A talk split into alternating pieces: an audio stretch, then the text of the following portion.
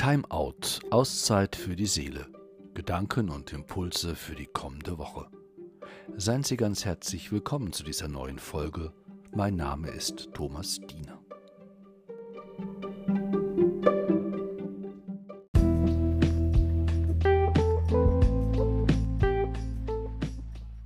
Jesus liebt es geradezu, Geschichten zu erzählen. Sie verhelfen den Menschen besser zu begreifen, besser zu verstehen. In Gleichnissen führt er seinen Zuhörern sehr oft vor Augen, worum es im Leben geht und wie es sich mit dem Menschen und Gott verhält. Dabei redet Jesus den Menschen nicht nach deren Mund, im Gegenteil. Seine Erzählungen und Gleichnisse legen sehr oft den Finger in die Wunde, und das passt nicht jedem, vor allem seinen Gegnern nicht. Doch schauen wir nicht so sehr auf deren Defizite, nehmen wir vielmehr unser ganz eigenes Leben in den Blick und lassen wir uns selbst durch die Erzählungen Jesu in unserem eigenen Leben anfragen.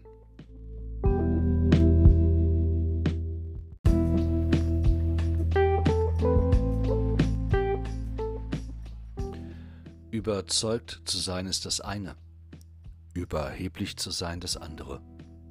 Letzteres scheint mir bei diesem Pharisäer der Fall zu sein, er macht sich groß auf Kosten seiner Mitmenschen.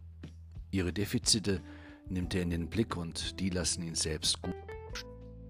Ich bin nicht wie die anderen Menschen. Ich bin ohne Zweifel ein besserer Mensch, so beurteilt er sich und damit die anderen ab. Indem er die anderen klein macht, wächst sein eigenes Ego. Die Versuchung steckt in jedem von uns, mehr oder weniger. Gut dastehen zu wollen vor den anderen und auch vor Gott. Nicht selten geschieht dies auf Kosten eines anderen, zu Lasten anderer. Eine Pfarrei, eine Gemeinde, eine Gemeinschaft von Menschen ist ein sehr prädestinierter Ort, an dem diese Versuchung zu einer Herausforderung werden kann. Sie bilden einen guten Nährboden dafür, dass Arroganz und Überheblichkeit wachsen und gedeihen können. Dabei weiß nur der Einzelne selbst, wie sein Leben wirklich aussieht. Sein Bemühen um die äußere Korrektheit weist nicht wirklich auf den inneren Zustand seines Herzens, seiner Gedanken, seiner Absichten hin. Wie authentisch fühlen wir uns selbst in unserem Tun, in unserem Fühlen, in unseren Gedanken, in dem, was wir nach außen zeigen, von uns preisgeben? Sind wir im Gleichgewicht mit uns selbst? Haben wir eine gute innere Balance erreicht? Oder fühlen wir uns innerlich zerrissen uneins eben, unecht? Sind wir mit uns im Einklang? Denn darauf käme es an, vor uns selbst, wenn wir in den eigenen Spiegel schauen, vor den anderen und nicht zuletzt auch vor unserem Gott. Arm scheint mir der Mensch zu sein, der sich aufgrund der Unzulänglichkeiten anderer groß fühlt. Überzeugt zu sein ist das eine, überheblich zu sein das andere.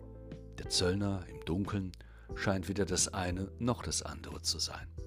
Er hat keine Veranlassung, ins Licht zu treten und sich zu zeigen. Ob Scham dabei eine Rolle spielt oder das Wissen um sich selbst, die wunden Stellen in seinem Leben, das Gespür für das eigene Versagen und die Schuld. Jesus nimmt den Mann im Dunkeln der Synagoge in den Blick. Ihm geht sein Augenmerk und es liegt ihm daran, diesen Mann ins Leben zurückzuholen, heraus aus der Finsternis hinein ins Leben. Es scheint, als wisse er um die inneren Auseinandersetzungen und die Zerrissenheit und die Kämpfe in diesem Mann. Es scheint, als berühre er mit seinen Händen zart seine inneren Wunden und Unzulänglichkeiten, damit diese wieder gesunden. Jesus versöhnt den Mann mit sich selbst und mit Gott, ihn, der bestens um seinen eigenen Seelenzustand Bescheid weiß. All dies versteckt sich für mich hinter der Aussage, dass dieser gerechtfertigt nach Hause geht. Ist es uns möglich, uns so zu unseren eigenen Fehlern und Schattenseiten zu verhalten, dass wir sie nicht ausblenden, sie nicht verdrängen, sie nicht ignorieren? Auch darauf käme es an, wenn wir Heilung erfahren möchten, Befreiung aus den eigenen inneren Gefangenschaften und der Sorge nach außen stets gut dastehen zu wollen die einen sind im Dunkeln und die anderen sind im Licht, und man sieht die im Lichte, die im Dunkeln sieht man nicht. Bertolt Brecht hat uns diese Zeilen hinterlassen. Wir wissen, es gibt nicht nur das Gute auf der einen Seite und das Schlechte auf der anderen.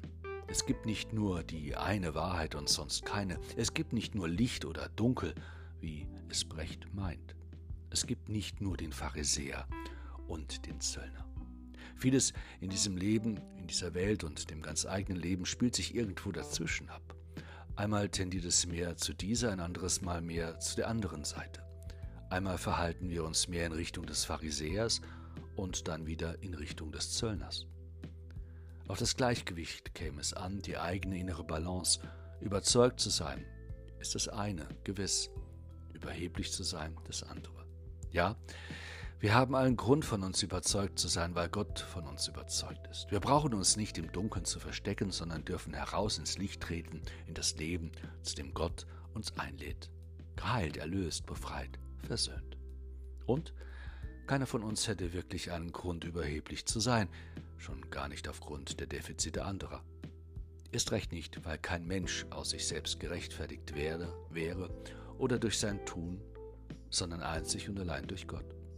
Es ist dieses Wissen, das uns zurückhaltend sein lässt, demütig und dankbar zugleich, denn keiner hier ist so, wie er sollte, so wie er könnte.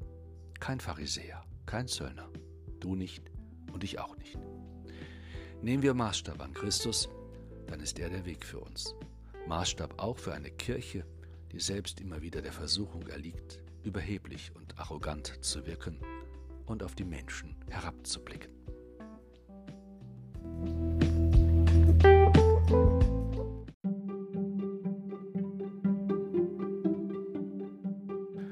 Herzlichen Dank für Ihr Zuhören und Ihr Interesse. Bis zum nächsten Mal bei Timeout. Auszeit für die Seele. Gedanken und Impulse für die kommende Woche. Ich grüße Sie, Ihr Thomas Diener.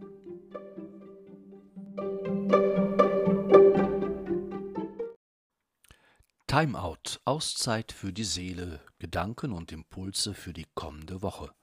Seien Sie herzlich willkommen zu dieser Ausgabe heute am Fest aller Heiligen. Mein Name ist Thomas Diener. Unser Blick wendet sich heute ab von dieser Erde.